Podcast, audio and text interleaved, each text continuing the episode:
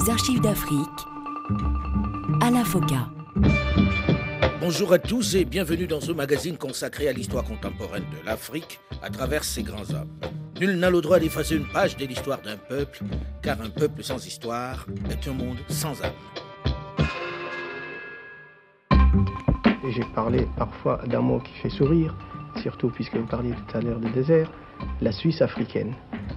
Mon plus vif désir, mon plus ardent désir et celui de mes compatriotes et de mes amis politiques, c'est de faire de la Mauritanie la Suisse africaine qui servira non seulement de trait d'union entre les deux parties de l'Afrique, mais dans un avenir prochain de trait d'union entre l'Afrique et l'Europe. Timide, courtois, simple et discret. Des qualités presque incompatibles avec la lourde responsabilité qui était la sienne notamment celle de faire admettre à l'intérieur comme à l'extérieur la réalité d'un État dont l'existence, même à ses débuts, a été contestée par le voisin du Nord, le Maroc. Faire naître de toutes pièces en plein désert un ensemble hétéroclite composé de plusieurs tribus rivales. La Mauritanie. Suite de notre série d'archives d'Afrique spéciale, Mokhtar Ouldada. En vertu de l'accord signé le 19 octobre 1960 entre la République française et la République islamique de Mauritanie. Je proclame solennellement l'indépendance de la République islamique de Mauritanie. Cette indépendance, proclamée ce 28 novembre 1960, arrive dans des conditions particulières. Le Maroc de Mohamed V réclame la Mauritanie comme faisant partie intégrante de son royaume. Il évoque pour cela l'histoire, la religion et l'ethnie. Il faut préciser que certains Mauritaniens ont déjà fait allégeance au roi Mohamed V. La visite officielle de Sa Majesté Mohamed V dans le sud du pays ne constitue qu'un des aspects les plus récents de la souveraineté marocaine sur la Mauritanie. Ce vaste territoire d'un million de kilomètres carrés est peuplé d'un million d'habitants. Soucieuse de défendre ses propres intérêts, la France s'est empressée, au lendemain de l'indépendance, de constituer une république islamique de Mauritanie détachée de la souveraineté marocaine, sous la conduite d'un pseudo-gouvernement. Les Mauritaniens, conscients du véritable intérêt de la Mauritanie, se trouvent actuellement à Rabat ou à Dakar, ne pouvant pratiquement rentrer chez eux sous peine d'être mis en état d'arrestation.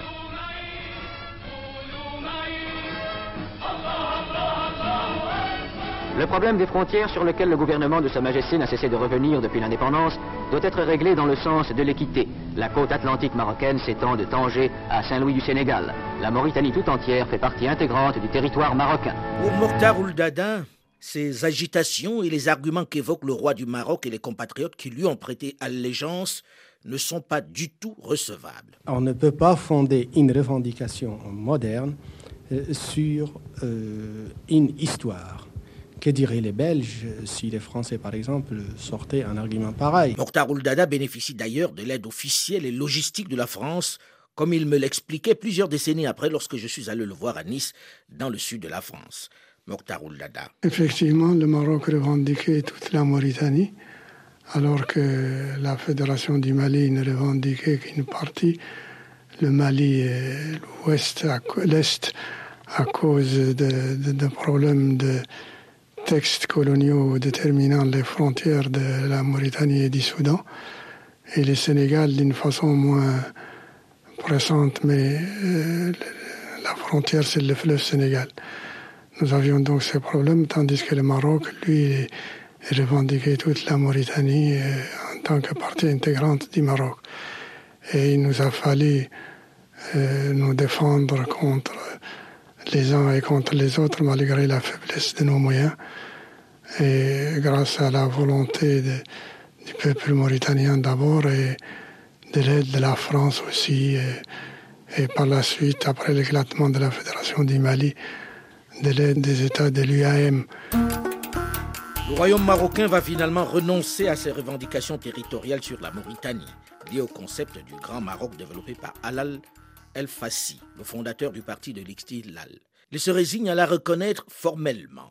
Lors de leur première rencontre en 1969, à l'occasion du sommet islamique de Fès, Hassan II confessera au président mauritanien Mokhtar Ould-Dada qu'il n'avait jamais cru au bien fondé des revendications marocaines sur la Mauritanie, mais qu'il avait été obligé de les endosser par filiation dynastique. L'ensemble de ces gens-là c'est qu'il appartient à la Mauritanie, mais il appartient d'abord à une caste. On est, on est euh, guerrier au marabout avant d'être mauritanien. Ensuite, à l'intérieur de chaque caste, on est euh, de telle tribu ou de telle tribu. Il faut donc substituer à cette notion de tribu et de caste une idée nationale. Le président Mokhtar Ould-Dadin, en ce début de la décennie 60, doit résoudre cette épineuse question de la diversité ethnique, des divisions qui persistent dans la jeune nation, comme le témoigne cet extrait d'un reportage de l'ORTF, l'Office de radio-télévision française, au moment de l'indépendance. Comment distingue-t-on un guerrier d'un marabout? Généralement, les guerriers se distinguent par sa chevelure qui est crépue, puis par une certaine marche cadencée, par le tempérament agressif. Et puis, le marabout se caractérise par une certaine mollesse, il est pacifique, il a les cheveux plats, puis il marche moins vite que le guerrier. Moins vite que les guerriers. généralement, il parle moins vite. Il est pacifique. Voulez-vous demander au chef s'il pense que toutes ces castes sont appelées à disparaître dans la Mauritanie nouvelle? مثلا عندك من فصول الناس كيف العرب والزوايا والصناقه والعبيد والمعلمين ذاك الشيء عندك من اللي بيوقد في موريتانيا الجديد والله absolument ça disparaîtra je pense sauf les serviteurs ça durera les, les serviteurs ça durera longtemps encore le serviteur étant le noir bien entendu qu'est-ce que ça signifie pour vous d'être guerrier maintenant il n'y a plus de guerre il n'y a plus de guerre mais aujourd'hui on considère un guerrier c'est pour construire son pays oui vous avez l'impression que... C'est-à-dire aujourd'hui, nous les guerriers, notre devoir c'est de construire notre pays, la Mauritanie. Vous êtes marié Oui, je suis marié. Votre femme n'est pas ici Non, elle n'est pas. Elle se trouve en ce moment en Brousse. Dans la Brousse Pourquoi ne vit-elle pas avec vous Ça ne m'intéresse pas de laisser en Brousse, mais seulement elle est trop jeune. Quel âge a-t-elle Elle a 12 ans. Vous êtes guerrier, les guerriers avaient, il y a encore peu de temps, des captifs, n'est-ce pas Dans le temps, existait, mais aujourd'hui, c'est pas grand-chose qui reste. Tous les captifs étaient des noirs, toujours oui, ils ont la couleur noire. Mais ce petit garçon qui est là, qui est Tout à noir, il est, ce garçon-là, c'est un esclave dans le temps. Mais aujourd'hui, son père, c'est un, c'est un type qui travaille à l'inscription maritime, c'est un fonctionnaire. C'est un travailleur, il n'a rien à voir avec personne. Il est libre. Il est libre, quoi. Mohamed Ali Sharif, le directeur de cabinet de Mokhtar Ouldada. Dans une situation où les guerriers étaient encore très forts, il ne reconnaissait pas l'autorité de Mokhtar pratiquement, d'autant plus qu'il n'avait pas d'armée. Il n'y avait rien. Il faut préciser que la Mauritanie constitue un espace de contact entre l'Afrique du Nord et l'Afrique subsaharienne, ce qui en fait un pays pluriethnique. Elle est majoritairement peuplée d'une communauté arabe et berbère dans laquelle se distinguent deux groupes. Les morts arabo-berbères dits morts blancs, ou Bédan, qui représenteraient 40%, et les Aratines dits morts noirs, anciens esclaves arabophones d'origine bafour, qui seraient 30% de la population, et d'un ensemble noir africain composé de plusieurs ethnies, telles que les Peuls, les Soninké, les Wolofs et Bambara, qui représenteraient également 30% de la population. Après moult tergiversations et tractations, Mokhtar Ouldada va parvenir à un fragile équilibre. Mohamed Ali Sharif, le directeur de cabinet de Mokhtar Ouldada. Faisons ensemble la nation mauritanienne, c'était plus qu'un slogan, c'est une conviction forte chez lui. Et il a rassemblé des gens aussi difficiles à rassembler parce que, vous le savez très bien, les tribus étaient extrêmement divisées. Nous avons besoin d'hommes soucieux d'apprendre auprès du peuple et d'apprendre au peuple à organiser une action positive. Nous avons besoin d'hommes débarrassés de tout complexe, de tout préjugé, d'hommes dynamiques qui sauront vivre avec les masses s'ouvrir au problème des masses. Mais l'unité politique si essentielle n'est pas le seul problème sérieux à résoudre dans cette période, puisque dans ces années de naissance, la Mauritanie n'a aucune ressource propre significative. L'élevage, déjà fragilisé par la sécheresse, constitue son principal revenu, qui fait vivre la majeure partie de sa population. C'est le principal produit d'exportation vers la plupart des pays de l'AOF, l'Afrique occidentale française, et plus particulièrement vers le Sénégal et vers le Soudan français. Mais cette exportation quantitativement importante ne rapporte pratiquement rien au trésor public mauritanien qui existait à peine et dont la dépendance de droit et le fait des services sénégalais limitaient considérablement les possibilités d'action. L'agriculture, quant à elle, aux méthodes archaïques soumises aux aléas climatiques, ne suffit pas à nourrir la population. Quant aux recettes douanières et autres, elles sont principalement perçues au Sénégal par les services sénégalo-mauritaniens. Il faut rappeler que jusqu'à l'autonomie interne et surtout jusqu'à l'indépendance, la France, à partir de Saint-Louis, administrait la Mauritanie comme une circonscription administrative sénégalaise. Donc après l'accession à la souveraineté internationale, les recettes propres du pays ne couvrent que 40% du maigre budget du territoire. Les 60% restants étaient accordés sous la forme de subventions, soit par la fédération de l'AOF, l'Afrique occidentale française, soit directement par la France. Sal Abdulaziz, ancien président du Parlement. Nos impôts ne suffisaient pas pour faire fonctionner notre, budget. Eh bien, c'est la France qui nous, qui nous donnait une subvention d'équilibre. Mais, moyennant contrôle de ce que nous faisions, l'exécution du budget. Nous avons décidé de renoncer à cette subvention d'équilibre. Décision lourde de conséquences, mais qui traduit la volonté d'indépendance réelle qui anime le jeune chef d'État. C'est l'espoir dans ce sombre tableau économique. La mi-ferma. Vous voudriez sans doute savoir ce que je suis allé faire aux États-Unis. Très exactement. Eh bien, je suis allé soutenir le dossier présenté par la MIFERMA, qui est la société euh, de, mines. de mines qui doit exploiter les mines de fer de Mauritanie. Cette société qui a besoin de beaucoup d'argent a demandé un prêt d'une soixantaine de millions de dollars à la BIRD et je suis allé expliquer aux dirigeants de cette banque internationale tout l'intérêt que mon territoire euh, attache à, la réalisation de, à l'octroi de ce prêt. Qui permettrait évidemment... Qui permettrait... Euh, aux, travailleurs, de... Mauritanie de trouver du travail qui permettrait la mise en valeur du pays et partant qui nous permettra à nous, gouvernants de Mauritanie, de pouvoir élever le niveau de vie de nos populations. Pensez-vous avoir obtenu satisfaction? Il me serait difficile de vous répondre, madame, mais je pense avoir convaincu dans une certaine mesure mes interlocuteurs. Vos pourparlers n'ont-ils pas été gênés par les prétentions que le Maroc sur votre territoire? Non, pas particulièrement. Au contraire, je crois que ce voyage qui avait un caractère essentiellement économique m'a permis de prendre un grand nombre de contacts avec les délégations de l'ONU, aussi bien arabes qu'occidentales, et avec les secrétaires généraux de l'ONU, avec les départements d'État américains pour leur exposer la position de la Mauritanie vis-à-vis de ces revendications. L'ami Fermin, la mine de fer de Mauritanie, est la principale lueur d'espoir pour le jeune État en signant le 17 mars 1960 à Washington, D.C., l'accord pour lequel la Bird, octroyée à l'ami Fermat, avec la garantie conjointe de la France et de la République islamique de Mauritanie, un prêt de 66 millions de dollars, elle devient réalité.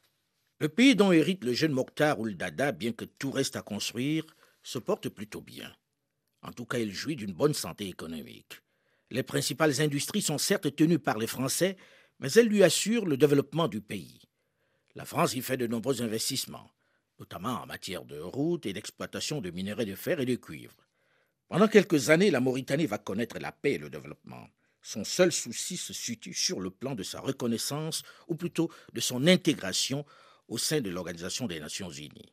Le jeune pays va faire les frais de la guerre froide, puisque l'Union soviétique oppose son veto à son entrée le fait que l'URSS ait opposé son veto à l'admission de la Mauritanie à l'ONU présente-t-il un handicap international pour la République islamique de Mauritanie? Présente un handicap en ce qui concerne l'entrée de la Mauritanie à l'ONU comme État membre, mais en aucune autre façon il représente un handicap sur le plan euh, international en dehors de l'ONU. Vous savez que pour être euh, admis à l'ONU, euh, il faut un vote favorable des cinq membres permanents, c'est-à-dire les États-Unis, la France, la Grande-Bretagne, la Chine et l'URSS. Or, l'URSS, pour des raisons que vous connaissez, a opposé son veto. Donc, la candidature de la Mauritanie est bloquée pour le moment la Mauritanie fera-t-elle à nouveau acte de candidature? Bien entendu, sa candidature est pour ainsi dire permanente. Euh, et je pense que en ce qui la concerne, comme en ce qui concerne plusieurs autres États, l'URSS euh, finira par réviser sa position. L'URSS s'est servi du cas de la Mauritanie pour faire du marchandage et faire renaître la guerre froide en proposant la candidature de la Mongolie extérieure qu'elle présente constamment depuis 15 ans. Et je pense donc que finalement elle se rendra compte de son erreur, d'autant plus que les États africains ont été unanimes à désapprouver son acte. Et je crois savoir que cela commence à toucher ses représentants, en tout cas à New York. Et de ce fait, peut-être, euh, elle euh, reviendra à la raison. Sur le plan continental, Mokhtar Ouldadé est très apprécié de ses pairs. Il mène une diplomatie très active. C'est d'ailleurs l'un des principaux artisans de la solidarité entre les nouveaux États subsahariens. Il sera à Addis Ababa, en Éthiopie, en 1963, lors de la naissance de l'OUA, l'Organisation de l'Unité africaine. Voilà trois ans, réunis dans cette même salle, nous nous sommes rencontrés pour tenter de trouver ensemble les remèdes aux difficultés que notre continent doit affronter. Nous avons signé la charte historique de l'Organisation de l'Unité africaine. Mis à part le caractère historique de cette unité, nous avons voulu en fait démontrer l'utilité de cette organisation qui se réunit chaque année. Si Mokhtar Ouldada est très apprécié de ses pairs, il tient à conserver une certaine indépendance idéologique. C'est cette attitude qui le conduit, en juillet 1965, à quitter l'Organisation commune africaine et malgache, l'OCAM, dont il était pourtant le président en exercice. Il estime que l'admission du Congo-Léopoldville au sein de l'OCAM apporte une caution éclatante à Moïse Tchombe, dont la personnalité lui semble contestable. Monsieur le Président, avez-vous évoqué avec le Président de la République le projet de francophonie? Non. Nous disons que la francophonie, nous y sommes déjà, puisque le français est notre langue officielle. Euh, nos ministres se réunissent, euh, nos ministres de l'éducation avec ceux de la France se réunissent deux fois par an. Et euh, notre enseignement est en grande partie donné en français, par conséquent, nous faisons déjà de la francophonie. À leur conférence de Tananarive, les chefs d'État francophones ont unanimement exprimé le souhait de voir la Mauritanie revenir dans leur organisation, l'OCAM. Est-ce que c'est une possibilité que vous envisagez, Monsieur le Président Comme vous le savez, la Mauritanie est toujours dans les organisations techniques de l'OCAM. Elle entretient des relations euh, excellentes avec tous les États de l'OCAM sur le plan bilatéral. Quant à son retour euh, à l'organisation mère, si j'ose dire, ce retour n'est pas envisagé. Le président Oufouette-Boigny, qui vient de vous recevoir très chaleureusement Abidjan, a fait savoir qu'il ne se rendrait pas à la prochaine conférence de l'unité africaine à Addis Abeba. Irez-vous vous-même, Monsieur le Président? Oui, moi j'ai déjà donné mon accord il y a deux ou trois mois lorsque la question a été posée. Et j'irai, Inch'Allah, euh, à la conférence si elle a lieu.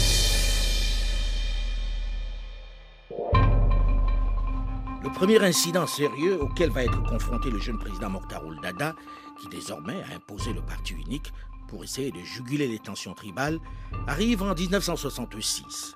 Le président Mokhtar Dada décide de rendre la langue arabe obligatoire dans l'enseignement. La communauté noire, qui elle n'est pas de culture arabophone, ne souhaite pas apprendre cette langue. Pour elle, cette politique vise essentiellement à régner sa culture et à se faire à nouveau coloniser par les arabo-berbères. C'est le début des émeutes de 1966 que le président choisit de réprimer sévèrement. Une cassure franche se crée alors aussitôt entre les races de Mauritanie.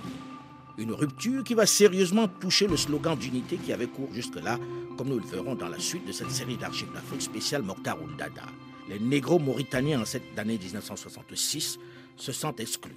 On en parle juste après une nouvelle édition du journal sur Radio France Internationale. Restez à l'écoute et à très vite.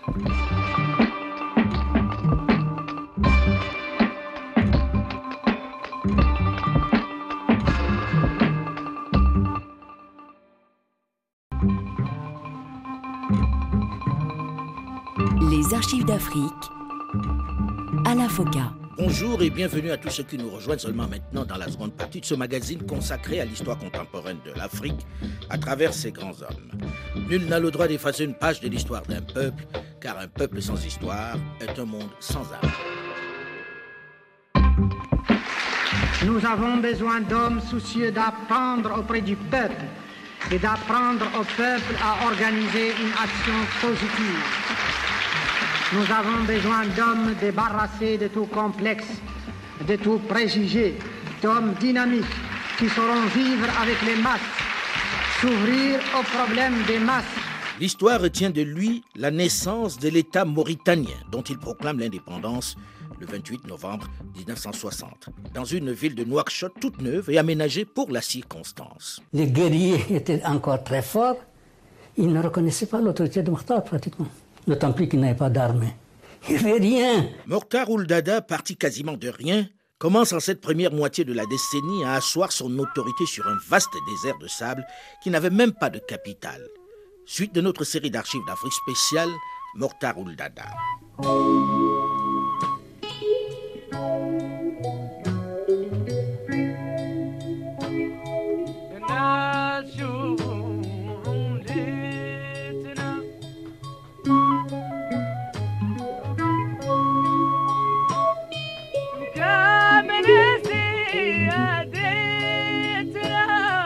En cette première moitié de la décennie 1960, Mokhtar Ouldada est parvenu à installer un régime fort, voire autocratique. Il est désormais craint par les différentes forces traditionnelles et le parti unique qu'il a installé lui est fidèle. Il a aussi réussi à trouver des collaborateurs qui l'aident à mettre en œuvre son désir d'indépendance réelle vis-à-vis de l'ancienne métropole. Son pouvoir est conforté et respecté de ses pairs, même si la question marocaine, qui continue de manifester des velléités d'annexion, reste un souci. Pas grand-chose à craindre puisqu'il a le soutien très actif de Paris, mais également de nombreuses nations africaines. Le premier incident sérieux auquel va être confronté le jeune président Mokhtar Dada, qui désormais a imposé le parti unique pour essayer de juguler les tensions tribales, arrive en 1966. Le président Mokhtar Dada décide de rendre la langue arabe obligatoire dans l'enseignement. La communauté noire, qui elle n'est pas de culture arabophone, ne souhaite pas apprendre cette langue. Pour elle, cette politique vise essentiellement à régner sa culture et à se faire à nouveau coloniser par les arabo-berbères. C'est le début des émeutes de 1966 que le président choisit de réprimer sévèrement. Une cassure franche se crée alors aussitôt entre les races de Mauritanie. C'est d'ailleurs cette initiative qui fait dire encore aujourd'hui, notamment par les négro-africains de Mauritanie, qu'il est le véritable initiateur de la politique d'exclusion dont ils sont encore fortement victimes aujourd'hui. À cette réflexion, voici ce que nous répondait le président Mokhtar Dada. Il faut tendre l'oreille parce qu'il était déjà très fatigué et très malade lorsqu'il nous a accordé cette interview. Je répondrai que c'est absolument faux, que quand il y a eu euh, des manifestations, nous les avons combattues parce que notre pays ne pouvait pas se permettre euh, le luxe d'aller dans le désordre. Nous n'avons jamais fait de ségrégation raciale, car moi je dis que la Mauritanie sera bi-ethnique ou ne sera pas, seulement pour des raisons d'histoire coloniale. Au moment de l'accession de l'autonomie interne, nous n'avions pas de cadre. Et les peu de cadres que nous avions étaient natifs du Sud. Ils étaient euh, plus nombreux dans l'administration coloniale et les hassanophones, c'est-à-dire des gens de la Haute-Mauritanie, n'étaient pas scolarisés et voulait malgré tout participer à la vie nationale. Et nous avons dû faire la place de l'arabe à l'arabe, qui est notre langue nationale dans le nord du pays. Et c'est pour faire place à ces arabisants il a fallu diminuer la place de nos compatriotes du Sud. Sur le plan économique, Mokhtar Dada procède dans les années 1974 et 1975 à une série de nationalisations, comme la Miferma, la mine de fer de Mauritanie, et la Somima, Les deux deviennent tout simplement la SNIM, la Société industrielle et minière. Au nom du peuple mauritanien, de son parti et de son gouvernement, je vous annonce la décision que je viens de prendre de nationaliser à partir de cet instant la Société des mines de fer de Mauritanie, dite Misserma.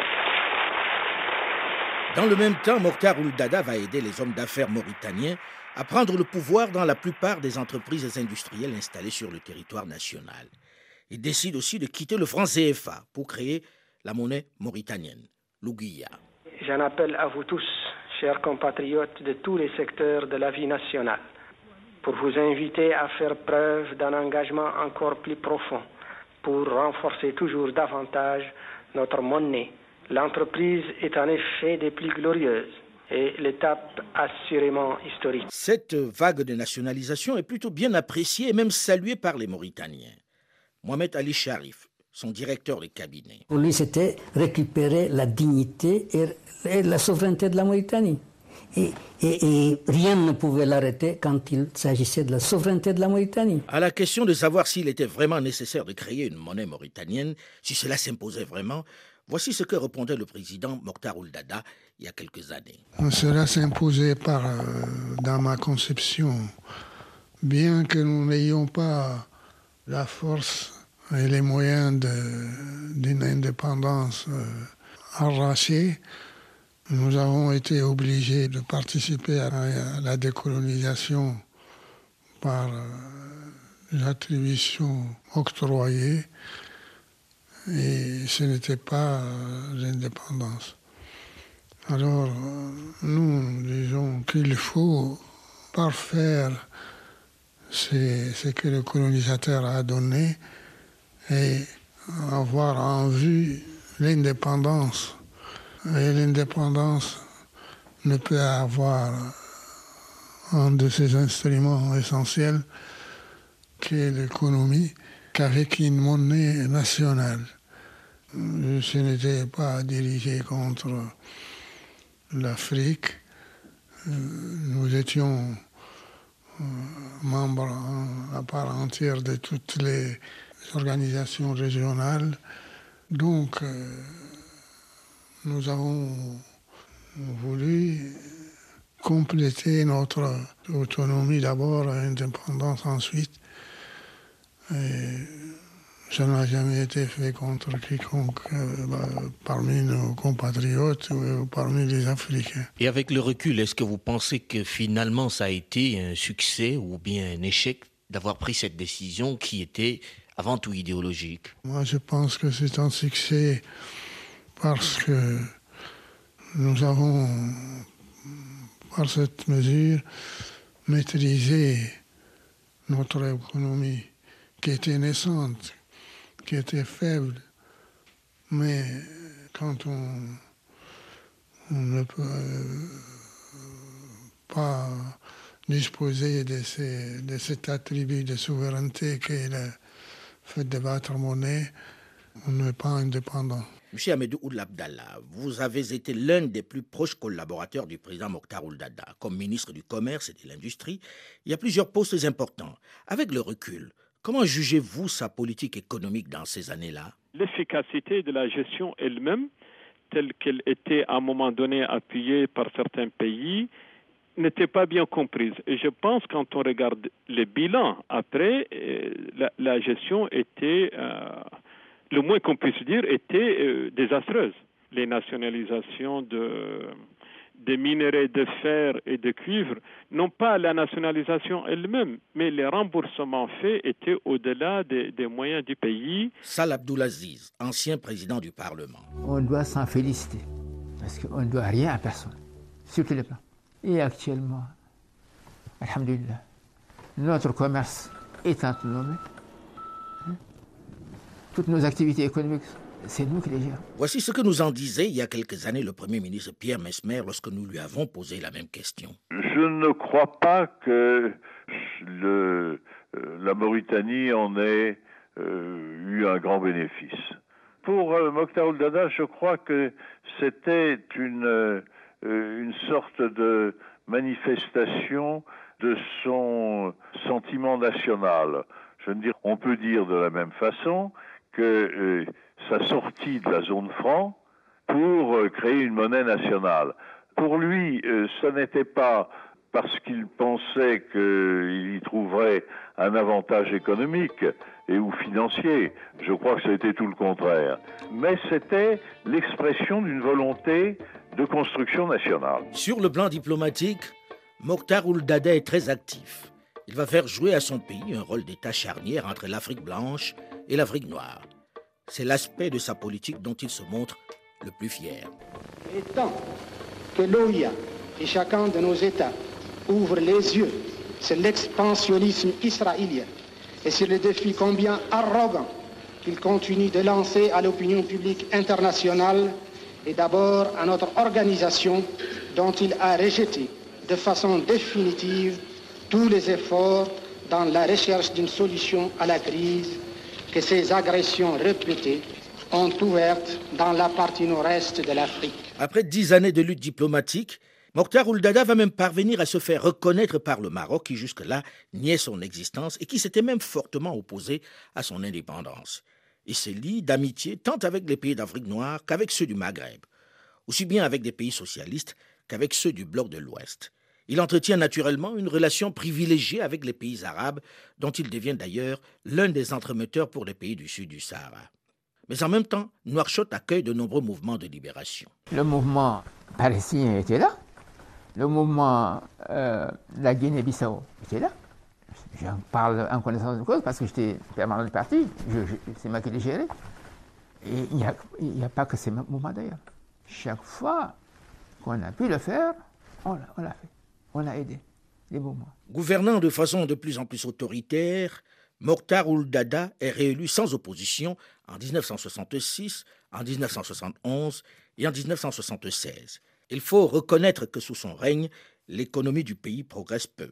Les sécheresses, particulièrement entre 1971 et 1974, ainsi que des baisses du prix international du fer, accentuent les difficultés qui atteignent un nouveau sommet à partir de 1975. 1976.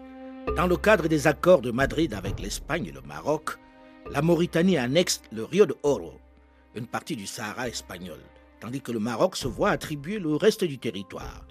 Mais un mouvement nationaliste saharien, le Front Polisario, composé de Sahraouis, d'anciens membres de l'armée de libération marocaine et d'opposants mauritaniens soutenus par l'Algérie, entame une guérilla meurtrière contre le Maroc et la Mauritanie. Mokhtar Ould-Daddah estime que cette zone fait partie intégrante de la Mauritanie. Voici la réponse qu'il nous a donnée lorsque nous lui avons demandé les motivations réelles de cette annexion subite. Le Sahara était partie intégrante de la Mauritanie, avant la colonisation française et espagnole, euh, c'était les mêmes territoires, les mêmes tribus, les mêmes euh, traditions, les mêmes terrains de parcours des nomades. Et à la fin du 19e siècle, quand euh, l'Europe, particulièrement la France, a colonisé l'Afrique, l'Espagne et la France se sont partagés dans la Mauritanie d'alors. Et la preuve en est que les accords qu'ont eu ces puissances avec euh, les chefferies traditionnelles de la Mauritanie étaient les mêmes, les mêmes émirs à signer avec euh, les Espagnols pour leur laisser euh, la partie qui est devenue le Sahara espagnol et la partie française a pris pour sa part euh, la Mauritanie. Est-ce que la Mauritanie avait les moyens d'annexer le Sahara occidental? Non, elle n'avait pas les moyens d'annexer le Sahara occidental, mais elle avait quand même les moyens diplomatiques et elle a négocié avec euh, l'Espagne. Et puis, euh, depuis que le Maroc a reconnu notre indépendance. Pour bien comprendre les raisons de cette guerre du Sahara occidental, il faut un réel rappel historique. Les premières incursions espagnoles au Sahara occidental, après avoir été chassées par les Saadiens en 1524, remontent à 1881, lorsque la Sociedad Pesquera Canario Africanas construit un débarcadère sur la pointe d'Unford, à l'emplacement de Hila Cisneros. En 1884, l'Espagne colonise le Sahara occidental malgré une résistance de quelques tribus sahraouis aidées matériellement par le sultan Hassan Ier du Maroc. Mais en réalité, c'est seulement le Rio de Oro qui est colonisé. Ce n'est qu'en 1887 que la totalité du Sahara occidental va l'être. Le domaine espagnol se composait de deux régions actuelles du Maroc, géographiquement distinctes. Les régions du Rif et Yebala au nord du Maroc, et Tarfaya en bordure du Sahara espagnol, s'étendant au sud jusqu'à la Mauritanie, et avec le fleuve Dra comme frontière au nord. Huit mois avant la conférence de Berlin, la France établit son protectorat sur la plus grande partie de l'actuel Maroc, concédant à l'Espagne davantage une zone d'influence qu'un réel protectorat. Le 2 mars 1956, la France reconnaît la fin du protectorat instauré sur le sultanat du Maroc en 1912. Le pays devient donc indépendant et le souverain convertit son titre de sultan en celui de roi sous le nom de Mohamed V. Le 7 mars 1956, il annonce à son peuple le retour à l'indépendance. L'Espagne, à son tour, reconnaît l'indépendance du pays le 7 avril 1956, avant de lui restituer un peu plus tard l'enclave d'Ifni et le littoral méditerranéen, à l'exception de Ceuta et Melilla. Enfin, le statut international de Tanger est aboli le 21 octobre de la même année et le grand port du Nord retourne dans le giron du royaume.